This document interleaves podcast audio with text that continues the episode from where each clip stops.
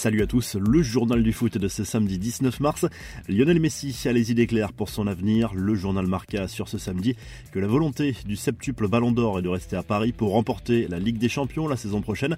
L'Argentin en ferait même une obsession. Il veut marquer l'histoire du club. L'ancien Blaugrana veut être le pilier du prochain PSG. Le probable départ de Kylian Mbappé pourrait d'ailleurs lui permettre d'être véritablement au centre du projet. Autre motivation pour la star du PSG, la Coupe du Monde au Qatar en fin d'année qui sera sans doute sa dernière. L'événement foot du week-end aura lieu ce dimanche à Santiago Bernabéu. Le Real Madrid recevra le FC Barcelone en clôture de la 29e journée de Liga.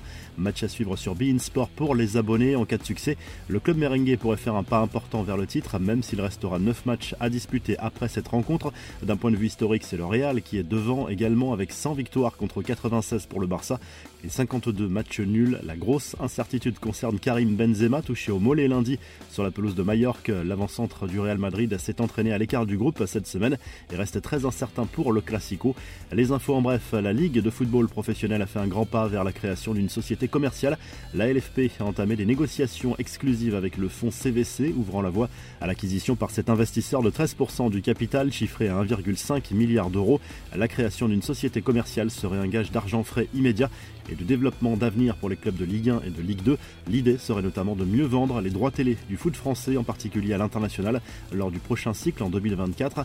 Rebondissement à propos de l'avenir de CR7 à Manchester United. Selon le Télégraphe, Cristiano Ronaldo devrait bien honorer sa dernière année de contrat avec les Red Devils la saison prochaine, et ce même si United ne se qualifie pas pour la prochaine Ligue des Champions.